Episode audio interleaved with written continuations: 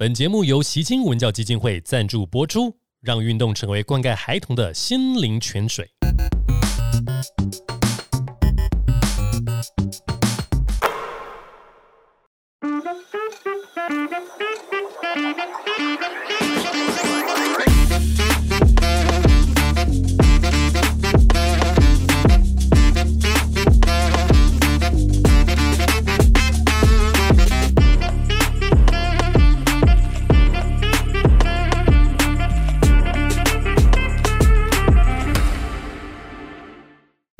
男人五四三，我是李博仁。我是许时清，今天很高兴要邀请到国内知名的运动心理学教授高山福来跟大家分享，就有关于篮球运动员心理面对的一些压力跟问题，然后还有一些解决的一些方法。那我们先欢迎这个三福老师。大家好，我是清华大学运动科学系教授高三福。耶！哇是是老师其实就是因为我自己是学运动心理的嘛，是其实很多的 paper 啊，一些研究啊，其实都是有看到老师在上面的一些呃研究。其实对我来讲，现在看看到大师一样。是是，那那我跟老师的渊源又更深了，因为其实先介绍一下，就是说，呃，我跟我是跟着许教练的，然后在在新的时候，其实我们两个读国体硕班的时候，就是山福老师的学生，是。所以我们那时候一开始认识的时候是在国体读硕班的时候，是的，那时候我大概就是个二十三岁左右，但我现在已经四十三岁，所以应该哇，二十年，二十年。然后那时候许教练跟我在带在新，就许英哲教练。然后那时候三福老师就来帮帮助我们，那时候在新有带好，然后有至善，有西湖这样子，那是第一次认识。然后慢慢呢，就是许教练到了浦原以后，其实里面也有找到三福老师去协助团队运动的这运动心理学的部分，嗯一直到了富邦也有。那我呢，后来是跟许教练分开了以后，我是去台艺大，所以我台艺大的这一边呢，也是三浦老师帮了很大的忙。嗯，对，所以我们其实跟许教练两个都是算是在三浦老师的照顾之下，然后带队的部分也很多都是请教三浦老师这边。那今天就是邀请到了三浦老师来跟大家介绍一下这个运动心理学这个部分，这样子。是很高兴来到这个节目。老师先介绍一下哈，大家运动是这样了，我们都读运动科学嘛，这边运动生理学、运动心理学、哦，运动力学，那有些管理学等等，教育学很多嘛。那老师选择的是运动心理学，大家跟大家讲一下，这个一般的这个外面的心理学，大家是读很多了，吴淡如这种，但是运动心理学到底讲的是什么东西？老师可以跟这个听众朋友大概科普一下。哦，好，运动心理学直接来讲就是协助运动员增加运动表现，是，它最直接发生的原因在这里。嗯，然后，但运动员也是人嘛，所以运动员他会有竞赛的压力，他会有比赛的焦虑。那他大部分的选手都是学生的时候开始培养，所以他会有课业跟训练上面要平衡的问题。是。哎，大概就是从这边开始衍生运动心理学。是，那生理的部分就是说我有天分啊，譬如说他本身的身材长得比人家好，那心理素质这种东西是天生的，还是其实我们可以靠后天去培养的？呃，一定程度是可以靠后天来训练、后天培养。是是的，所以以老师这样，就是以心，这样我们有时候在看球员啊，他就是心脏很大颗，有时候他这种临场啊，是他也不会受到影响。有时候练习或比赛，他都不会有太大落差。越大比赛他越嗨。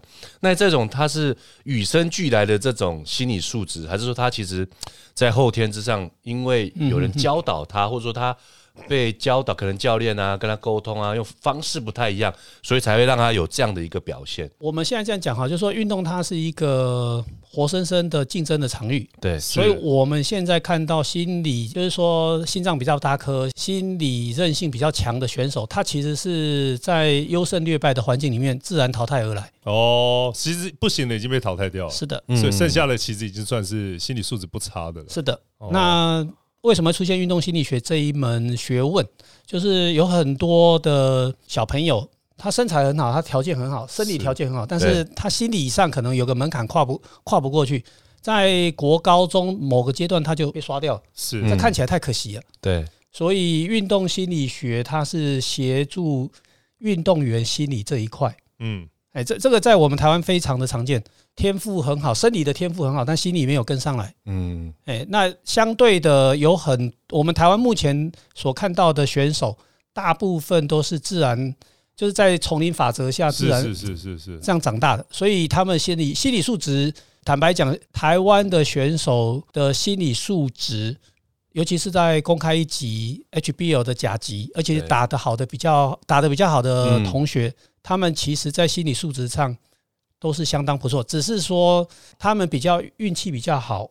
有遇到好的老师，或者是好适合他们的教练开导他们。嗯那有很多人，他们其实是需要帮忙，需要协助。对我相信两位教练或多或少都有看过这样子的小朋友。所以我大概听嗯懂，就是说我们会花技术训练，就教练嘛，那我们也会请体能教练来。对但其实没有特别在国高中没有这种所谓人去训练他们心理层面的部分，嗯是的，所以他们变成是活下来的人就活下来，不然是你运气好一点，遇到你遇到你的教练，可能稍微比较会顾虑到你这个部分，嗯。会去包围稍微鼓励你，还安慰你，在挫折的时候，你可能就活过来了。对。是的，但不大部分人其实基本活不过来的。对，这样这一个部分，我觉得就是像我们投篮啊，有很多技能，投篮、接球、脚步。嗯，那其实我觉得心理层面这块也是有分成心理技能，是的，所以我个人就觉得心理技能就是有一块，就是我觉得蛮重要，就是察觉。是是。察觉，我个人也觉得这这个这一个部分我学到以后，我察觉我我帮助我自己很大，就是说，其实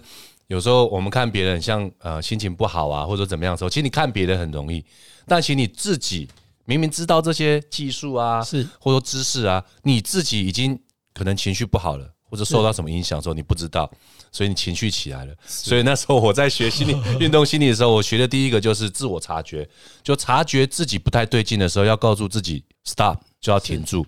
那停住了以后，呃，等你冷静一点的时候，你来回溯一下，哎，是你到底什么原因是你常常会有这种情绪被挑起来的？那你就可以去朝这个去进步。所以我觉得察觉，呃，老老师在帮我们介绍几个，其实蛮多嘛。像我们以前读硕班的时候，嗯，动机嘛，动机也是一个嘛，意向训练也是一个嘛。老师针对这几个帮大家介绍一下，因为听众一定想知道，大家都在打球，那什么是动机？动机啊。我我先讲刚刚石青讲那个例子讲的非常好，嗯石青讲察觉或觉察了哈，这其实就是我们人要能够第一步要能够观察自己。是那观察自己，我们讲运动场上，比如说投篮准或不准，要如何修正？对，那其实就是觉察自己的肌肉的放松，觉察自己的某个环节动作的环节是否做得好。嗯，对刚开始学的，我们说初阶的小朋友，他这初阶的球员这样子的能力并不是太重要。但是到了以我的观察，大概到了高中 HBL 好的选手，这方面的能力他很强。觉察能力就变很强。，对他第一个要能够觉察自己的身体，是第二，然后他能够觉察，他有办法去做调整，是对，这是第一个。我们现在讲的是觉察他的身体，那现在他还要觉察自己的情绪，情绪嗯觉察自己的情感、压力嗯，压力。嗯，对他现在知道说我我很压力很大，那第一个要能够觉察，他才不会爆冲。是 爆冲可能就怯场了，或者是就失去那个上了场又要到底要做什么东西就失焦了不会。慌掉。对，不会对慌掉。嗯，哎，啊，其实这是第一步。那第二步再看球员需要什么，我们再给他他需要的东西。是嗯动机来动动机。我以前读书，我觉得内在动机、外在动机是对运动员来讲，老是师介绍一下，这个也是算读里面算大宗的，算大大众，算大众呃，是是内在动机就是说，我们对运动本身，运动它有运动本身的意义。这个意义，比如说成就感，嗯那它会有乐趣。嗯最重要大概是分这两个。那外在动机就是说，打球可以升学，嗯，那打球会有奖金，会有球衣，会有奖杯，这样子区分下来就有内在动机跟外在动机。是。嗯哎，那以我们目前来说了哈，因为因为其实人这两个动机都很重要。是是是，哎，目前哈，我们因为我们我们球队大部分都是放在学校里面，所以学校运动心理学目前学者们所强调，大概就是强调内在动机。内。在动机，嗯，对，但是现实的生活让我们也不能失去外在动机。对，我说，嗯毕竟毕竟球队还是要有成绩，你才会有那些奖杯，会有奖金，会有补助款，是嗯，所以这两个会混在一起，啊这两个都很重要。所以没有哪一个比较好，没有说什么内在东西比较持久，外在东西一直喂养，没有这问题，对现实的人生是混在一起的。对，现实人生是混在一起哦。所以他没有优劣的问题，他就是要两个都要扛拜在一起进行。对我们，比如说职业运动员，那当你什么都有的时候，再给你多更多钱，你会不会快乐？会啊，啊，那伯伦会快乐啊。要那嗯那其实这个钱其实其实哦哦，我知道你的 NBA 球员如果到年薪五千万的时候，他已经太有钱的时候他他基本上只剩他就是要比赛，他内在动机就变得很重要。对哦啊，那那这时候你也不能说不给他钱的这些外在动机，最重要是这一些外在的奖杯或者是奖金，他需要的是带来荣誉。荣誉，就跟 NBA 的冠军戒指对。意思是一样的对，证明自己的价值。对，任何东西其实外在就是外在的酬赏哈。就就就我从心理学的角度来看哈，任何外在的酬赏最重要要能够带来内在的回馈，哦，这样子这才是对，这样子这个才是最最厉害的一种做法。譬如说，给你五千万的年薪，那给你好几年之后，那我就很不屑或者很不礼貌的把五千万给你，那哦。五千万就肉包子打狗了。哦，哎，但是我给你五百元，我非常的以诚待你，非常的就是很礼遇你，是。你会很感动。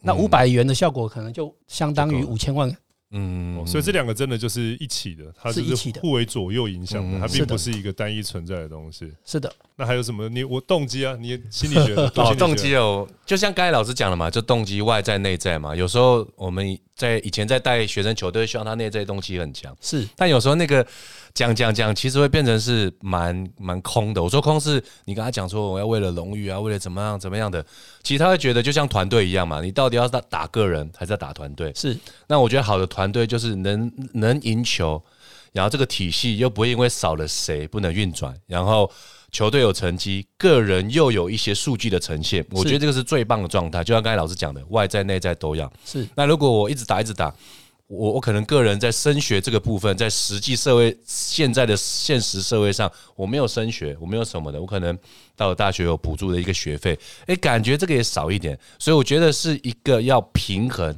是看状况。那刚才老师有讲说 NBA 选手嘛，那他到最后可能薪水 对他来讲就是不是一个首要目标的时候，他可能就是去去专注在自己怎么去提升，自己怎么进步。我去年缺了什么，今今年要加强什么，然后在于帮助他人。就说他像老帮 James 就很经典的一句话，其实每次都会想到，他就说。呃，他觉得他每次来上场，不管他怎么样，他都一定要上去打，或者是在球场边出现，因为有些人一辈子只能来一次 NBA 的球场。他如果是因为来看他，他没有上场的时候，他会觉得很对那些球迷很抱歉。我觉得这个有点在内在的这个东西，他怎么去回馈，是去以他人的角度说，我可以帮助别人。所以我觉得这个如果是并进的话，我觉得是一个很棒的事情不。愧读心理的，这样这样挺好的。那这还有一个就是一般人又比较常听到哦，就是说呃，这个叫做意向训练。是啊，对，老师也可以讲一下，在篮球上面的意向训练嗯大概是有哪几个东西、哪几个状况最常会使用到意向训练？嗯，最常会运用到意向训练，应该就是投篮。投篮，嗯对投篮，像很多的射手，他们会描述几个情况嘛，就是球还没出手的时候，他已经看到球的弧线在空中的弧线，嗯哼，然后状况好的时候，他会说篮筐像大海那么大。大 海就 Jordan 那时候讲的，对对对对对，哎，那就是意向训练。然后意向训练它会带来专注，我会带着专注，对，然后会让心情变得很冷静，嗯，心情变冷静，然后视野就变得很开阔，是，然后时间会我们说短暂的暂停。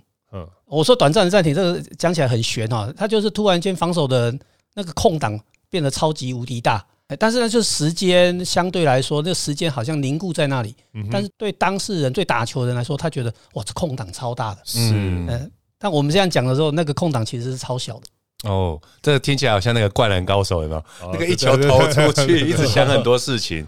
对，不过山姆老师讲的就是印象训练，就是可以，其实可以运用在就是不管教练、球员啊，就是呃，像比如说我们今天现在要录节目，是那可能我们前一天就可以诶想象一下，我下地下室，啊来到这边遇到三福老师，然后阿北，然后就想一下可能会发生什么状况。是那其实球员跟教练会焦虑，就是因为他对于未知的事情他没有把握，他不知道会发生什么事情。所以我觉得在心理学蛮实用的一个就是，你可以去想 B 计划，是就像你的计划，你可以想，如果这件事情我们设定的没办法达成，你 B 计划是什么？然后第二个就是最坏的打算，你能接受到怎么样？是。然后再来，你都可以预测的话，那最后你就是接受它，然后再来就是做一些你可以调整，可能隔天啊，或者说下一场比赛你怎么去做调整，你就不会心悬在那里，那就会焦虑啊。嗯，嗯，实情讲的是比较偏向教练，就是教练有很多的范本，哦，哎，他就是对偏向教练的角度，就是我今今天要打什么样的战术，那几分钟的时候出现什么状况，然后他会有一个范本先预设好。那如果站在球员的话，就是站在球员的角度，意向训练就是他把刚刚石青教练讲的、石青讲的带到训练上，他会呃精致学习跟提升训练品质。嗯哼，嗯哎，比如说今天的科目要练什么，我哦先预，先对对对他先想一遍，对然后把把用第三者的角度先看待自己整个身体的动作，是再去做一次的时候，它效果可能就变比较好。是的。哦，哦，然后然后也会把专注力拉回来，因为人训练会累。那短暂休息的时候，做一下一项训练，比如说喝水的时候，或者是轮替的时候，就把事先预想的情况稍微模拟一下，嗯，哎，那会增加训练的品质。嗯我如果这一点，老师，我有有一个想要请教一下，就是像老师说，哎，比如说练习前，球员嗯可以先知道练什么东西以后，他去操作。是那其实老师知道，台湾的有些教练或者说有些教练的习惯，他是不给菜单的，是，他就是反正你今天来，我练什么就练什么，你就是全力去练。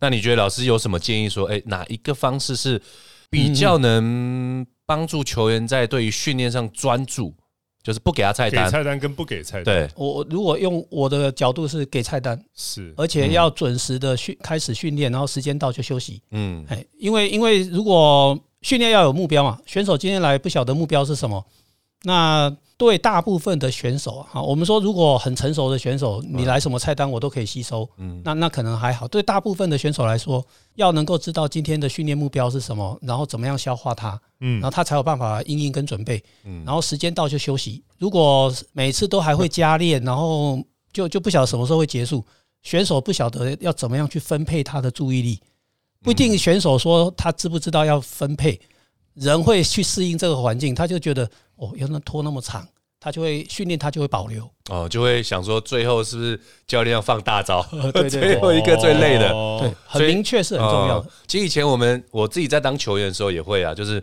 教练就是说，反正我练什么你就练什么嘛，嗯，是对不对？然后然后就变成说，老师这样讲也对哦。如果我们用球员的出发点，觉得哎，那留一点体力对，那。等一下是跑 边线十七趟，还是等一下要跑体能？他可能把最后那一个留在后面，反而就保留了这。前面就没有办法尽百分之百力量去做到完美的动作，嗯所以练出来效果就打折。是，所以是这个所以两位教练讲这个是很重要哦。其实这个又跟体能训练有关系，就是说我们在训练的时候，篮球有技术训练，有体能训练，要不要把技术训练跟体能训练合在一起？哦，对，其实很多体能教练、体能的专家已经非常的不爽这件事情，他会觉得教练的训练破坏了体能的训练计划，嗯，这样可以理解吗？因为因为教练明明是技术教练在带去技术的时候，搞了很多的体能在里面，哦破坏了体能的训练系系统。就是可能那一天他的负荷，比如说零到十，他原本是要七，但因为教练练球可能推很多快攻或者怎么样，他变成十，或者是疲劳是太累了。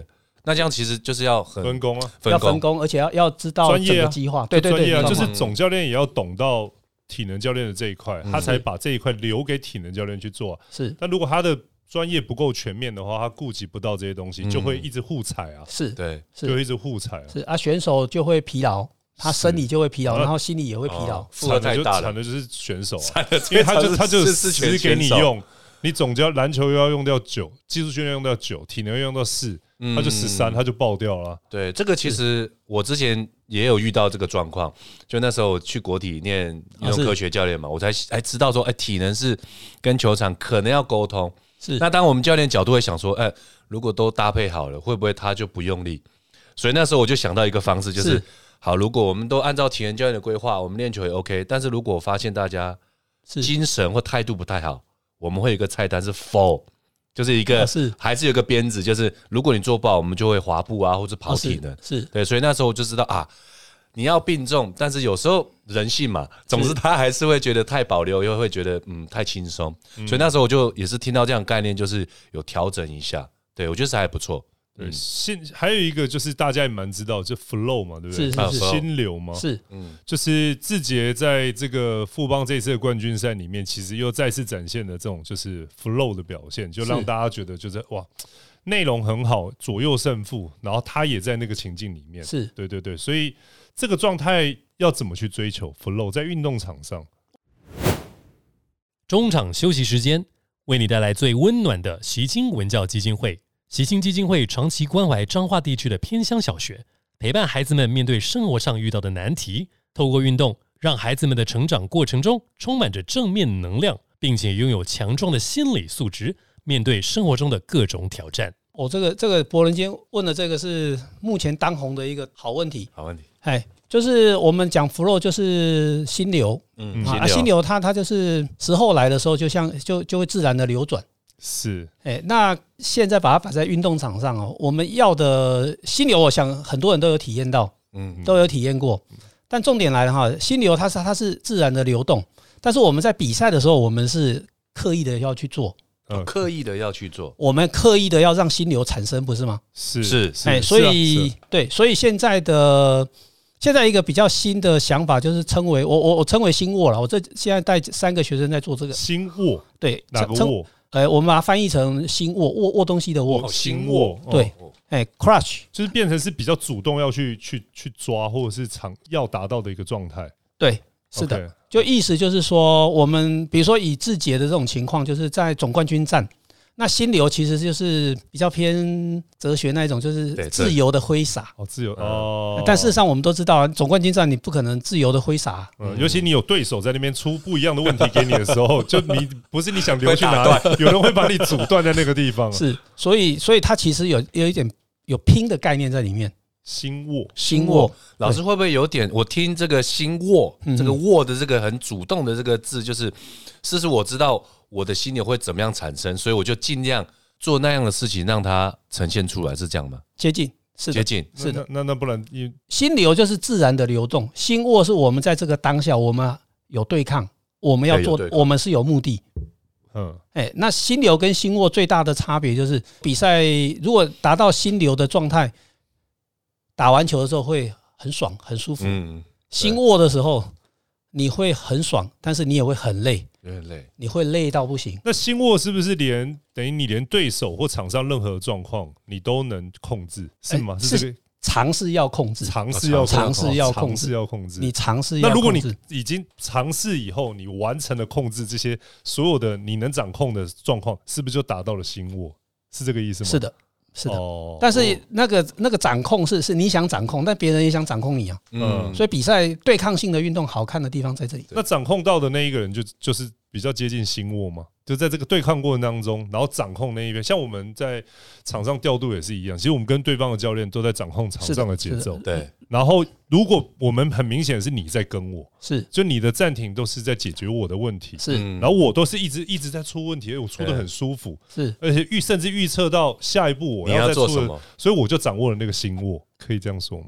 可以可以。可是可是伯伦现在这个讲法还是考虑到你自己。我我讲那个总冠军战，嗯，我觉得那个志杰有心握，然后那个阿敏也同样达到心握。哦，还有达到心握，老师，你现在心握是看到他们在球场上的动作，可以判断出他们有心握。对，我们可以这样讲哈，就是说心流，我们现在讲，我们是从心流讲到心握嘛。是心流是好像自然的流转，但事实上在总冠军战里面，不可能会会会任意的挥洒，是 不可能，绝对是绝对是，是所以会想做一些事情。嗯，所以我就是把球投进篮筐里面，想办法把球投进篮筐，嗯，然后摆开防守的人，所以他是非常的有目的性，而且是是要扛住压力，嗯要去对抗。哎啊，所以我们讲讲总冠军战，他好看的地方就两个阿敏跟跟杰哥他们两个就是在做这种事啊。是他们因为资历够深，所以他们能够在那种状况，在这种高压的状况之下，他还可以把球给投进。是很多人是没办法的。哦，哎心握。心握，我这个第一次听到，第一次听我到，也是第一次，这我也是听到 我认识老师那么久，第一次听 啊，到。不好意思啊，我最近新的东西就对了，还不算呃这四五年开始有人有系统的探讨。哦，这个可以，我真的蛮有兴趣的，想要来看一下。是是是是老师，像心握这样是会有点像专注在你自己能做的目标吗？比如说我今天因为对方防守，如果不给我接球，是。那我可能就去做我可以做的事情，是。是不是有点就是在专注当下我能做的一些行为？是的，哦，是的，，OK，实情解释的很贴切。就读心里的啊，呃，对，因为我刚才一直在想，哎，是。到底是哪一种情境会是这样，所以他就不会有太多情绪说，哎，我怎么做不到？哦，能不能赢球？能不能输球？然后今天几胜几败，他就不会去想那种外在的东是的西。是的。哦，那心流很专注哎，对，而且心流心流讲的太超然了，就是把是是是，把把这些都都都打太极拳的感觉，打到自己一个状态。对，我们还是心理学，不是哲学。哦，心窝哦呃 OK 是很棒。那那当然除了这个以外，因为我跟老师真的二十年很常跟老师聊天，因为我们两个没事会聊天。其实还有一个就是呃，家长是领导。是哦，这个因为我印象中老师应该是从台大的心理学里面的系统是里面分支出来，然后在篮球呃在运动领域里面，这个家长是领导。是那简单来讲，就是说西方国家有西方国家他们的文化，是然后亚洲或是台湾这边华人有华人世界的文化，是这种父子的关系，其实西方国家像兄弟，是那我们其实不大一样。是所以老师是不是介绍一下？你就把了这个所谓比较属于我们东方文化这种父子关系的这种家长式领导是带到运动界里面来。好啊，这个这个伯伦这个是非常好的问题哈，就是说我们台湾的教练，尤其是篮球哈，都是教练在上，选手在下嘛，嗯，是。所以选手一定要完全服从的教练。嗯。那教练的责任非常的重大，不只管训练，还要管他的生活管理，甚至还要管他的升学。嗯，啊，就是就是就是不只是管球而已，是连球以外他的生涯发展，他他的他的一切都是教练的责任。嗯。那所以我们的教练，我们的教练就是把我们把传统的那种爸爸跟儿子或传统的父子这种关系，把他带到球队来的时候，那球队的教练就是像爸爸一样，是那球员或小朋友就等于像是子女一样。哎啊，这样子的观念是在我们台湾是非常的明显，亚洲国家儒家文化是非常的明显。嗯嗯是那如何做好哈？毕竟时时代还是一直在变迁嘛哈。现在因为少子化还有平权的关系是啊，以前就是爸爸讲什么，小孩子就一定要听。是目前这个时代上下的关系还是有，但是不不像早期，像像比如说我小时候或者更早期，就一定是绝对是家长权威。哦，哎，家长站在现在的观念来看，就是当爸爸妈妈的、当家长的人、当教练的，还是要去听小朋友他要的是什么。是嗯哎，而且运动是非常特别的一件事情，就是上场比赛是选手上场比赛，嗯他如小朋友或如果说极度的高压，或者是你没有抓到球员的心，他他上场他可能就是不听你的，或者是训练的时候你效果就会打折。老师像这样的一个例子，是不是有点像？因为我之前在基层嘛，就是是会遇到像类似家长啊，就是对于球员，他期望他觉得他今天就要得三十分，是。可是他在球队教练给他扮演的角色，其实可能不是这种呃像志杰这样一直在攻击他，那有时候就会变成一种。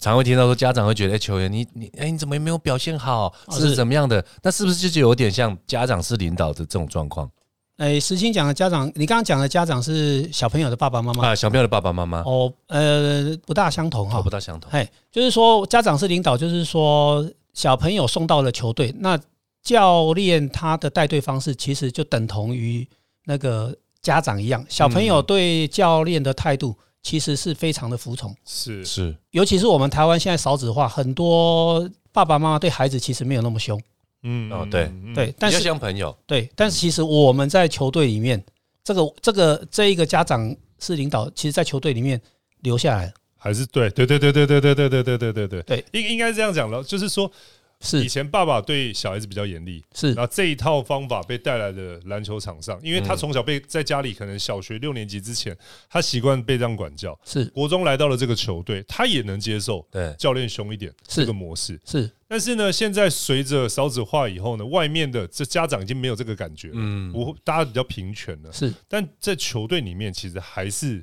目前还是威权是比较重的，哦这部分是没有没有被替代掉的。嗯所所以在学校里面，球队的在班上，如果小朋友不听话，教练才有用，老师没有用。可是，可是其实这个也没办法，因为为什么教练没办法跟着家外面的家长一起变的原因，是你一个要管十八个啊，是他一个人管一个，他可以跟他好好说啊。是你一个人跟十八个，你好好说，有时候你要树立一些规矩的时候，其实你很难松掉啊。是啊，所以这是少子化的，就时代变迁嘛。现在小孩子生的少嘛，那这样子以后，教练要带未来的球员会变得很难带，很难带，因为如果用同样的方法不改的话，其实会出现一个大问题。是的，哦。所以我常我被 被被监察院叫去开会啊。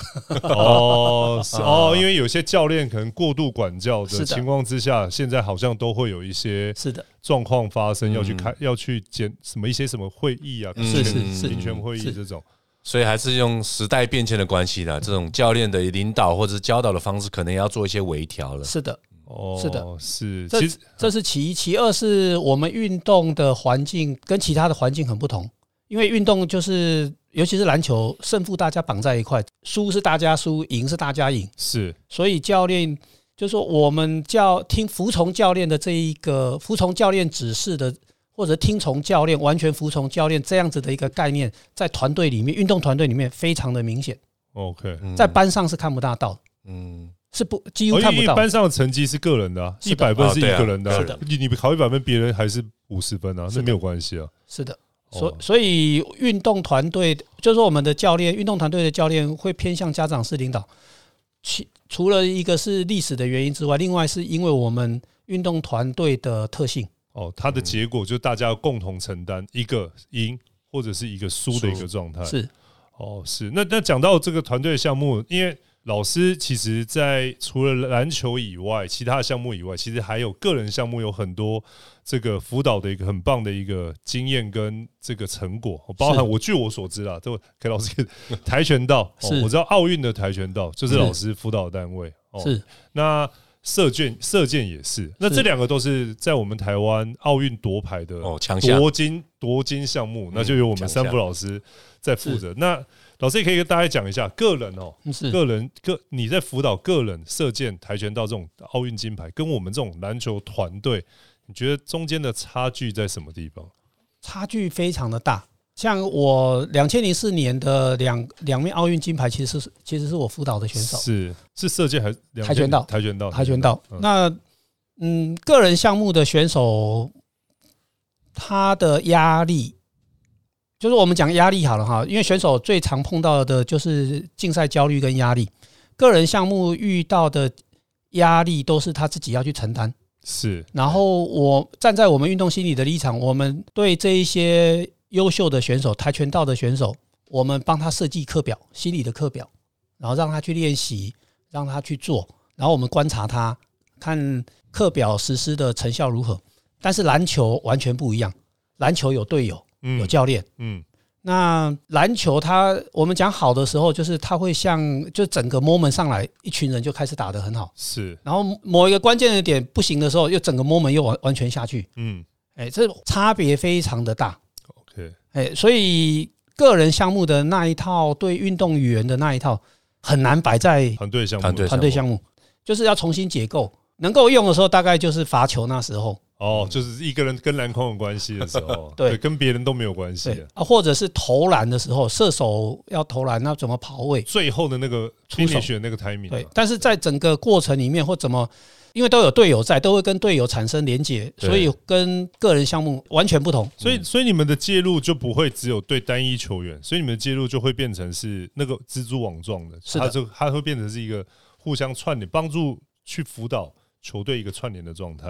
哎，刚刚博伦讲的非常好，球队有十八人啊，啊嗯啊，除了教练之外，教练也是少部分人，哦，我们运动心理的人去协助，我们也不可能一对一，嗯，所以其实还是重点来抓抓 key man。哦，抓哦 key 抓 key man，man 哦，还是抓 key man 的。他有一些人他的情绪渲染力特别强，哦，哎，那那那有两个了哈，如果说在球场上讲胜负的话，就是谁的渲染力强，是。然后鼓励他或诱发他把他这样子的情绪展现出来，或者是我们就会去观察哪一个小朋友他是比较暖心，哦，他比较温暖的，然后他去多跟跟队友做互动。嗯，就是找到那种老师这样就有点像精神领袖的，就是他可能他会去鼓励队友，然后他可能会去安慰对手是啊队友，是这种人就是会可以去重点去培养他。是，对，那老师像个人这样，你你讲说压力都是自己承担的，那在心理技能上面是不是他会着重在可能自我对话？呃，比如说呃跆拳道是几分钟在那边踢嘛，一回合、哦二回合，是是所以因为是他只能听到教练跟他讲，或者是观众有叫他嘛，是那常常是自己对话，可能被踢了是踢了不痛不痛不痛，对，不痛没关系。踢了一点，那你就要赶快去提醒自己，是不是这个东西就会比团队来讲还要更多？他的这个是能力，呃，实心这个是非常好的例子，嗯就是这个已经很细了，就是帮他设计在第几回合什么样的状况之下，他用什么样的注意力策略跟心理策略。哦，心理策略，哦我这个很这个很专业。呃，比如说，因为现在规则变了哈，跆拳道的规则变了，在在当初那时候的规则就是常常会有第三回合领先，然后就被人家追上来。其实这个这个其实很理性，嗯呃也都都很很清楚啊，对我来说都很清楚，但是很多教练不是很清楚。我举一个例子哈，譬如说三回合的比赛，在第三回合的时候你是领先，对，我们是领先，那对手落后，落后你你猜对手会急攻啊，对啊，他就会急攻对，啊，对啊会急攻啊。他会急攻，所以我们要采取什么样的策略？一般来讲，就是当然最笨就是一直只有手，不是吗？不能守，对就就不能守啊就等他进来，因为他会很急，对，嗯他会很急。啊哎啊，一样把这个情况带到篮球场上，三战两胜的比赛，对方已经一败，一败，你说一比零领先，那第二场的时候，他已经想办法要要要抓回来嘛。嗯听牌的，听牌的被听牌的那一边，他一定会卯足全力。啊是，所以我会我在看比赛，跟各位在看比赛不大一样。哦真的不太一样。我我会看说现在几比几，哦，哎，然后怎么样操作。哎，其实哦其实最难打的比赛，一般来讲最难打的比赛应该是零比零的比赛。我我们讲，比如说五战三胜，那要抢三的抢三胜的人会赢，所以第一场比赛通常是对两队来讲都不好打。嗯然后接下来要抢听牌的那一场，被听牌的，尤其是比如说三战两胜二比一的时候，一的那一队去打第四战的时候会很难打，哦，他压力会非常大。是是是，然后能够被听牌，然后再反败为胜，这个太难了。我我们那我们就实实际进到休息室里面好。如果今天七战四胜的比赛，不管是 TP 或者是嗯 NBA 都是这样，七战四胜的比赛，好，我们就讲呃三比二，嗯三比二，三比二哦。那被听牌的那一支球队的休息室，就是赢两场那一支，是输了就没了。是他的休息是要怎么去跟球员讲这场比赛？就是今天输了就没了啦。对，这是输的那边这个要去问徐教练，他曾经操作过。我，曾经操作过，是是是老师方向会是怎么让提醒球员，让他有机会，或者说对方其实要听牌，我们就是要怎么去刺激他，让他那个斗志，因为他可能会觉得哇，听牌了要追，因为三比二我是二嘛，那其实对方只要赢一场，我们要连赢两场，其实难度很高。我们要怎么去呃让他专注他的注意力？先从简单的讲起吗？还是要用那种很激励的对话，让他燃起那种斗志？老师，你会觉得哪一种比较好？其实这个要看状况嘞，看嗯教练带的是什么样的球员，嗯，是了，嗯是哎了，这也是哎，然后然后你手上握有多少的筹码？哦。对哎，之前在应该是浦原的时代，胡源的时代，反正就许教练，对不管是教练。或副帮，对对对对，许许许教练在曾经反败为胜过嘛？是。对对，台皮。啊，有一年。对，那那我我有给他一些建议，他看起来他是有照做，是。哇，老师可以跟大家分享一下吗？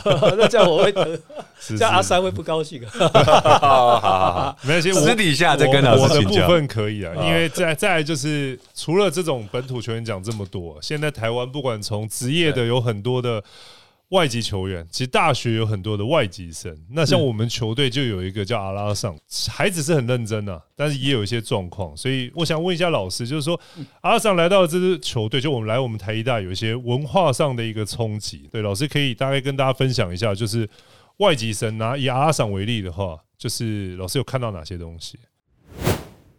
节目进行到尾声，再次感谢习青文教基金会用运动培养孩童团队合作的精神，茁壮强健体魄。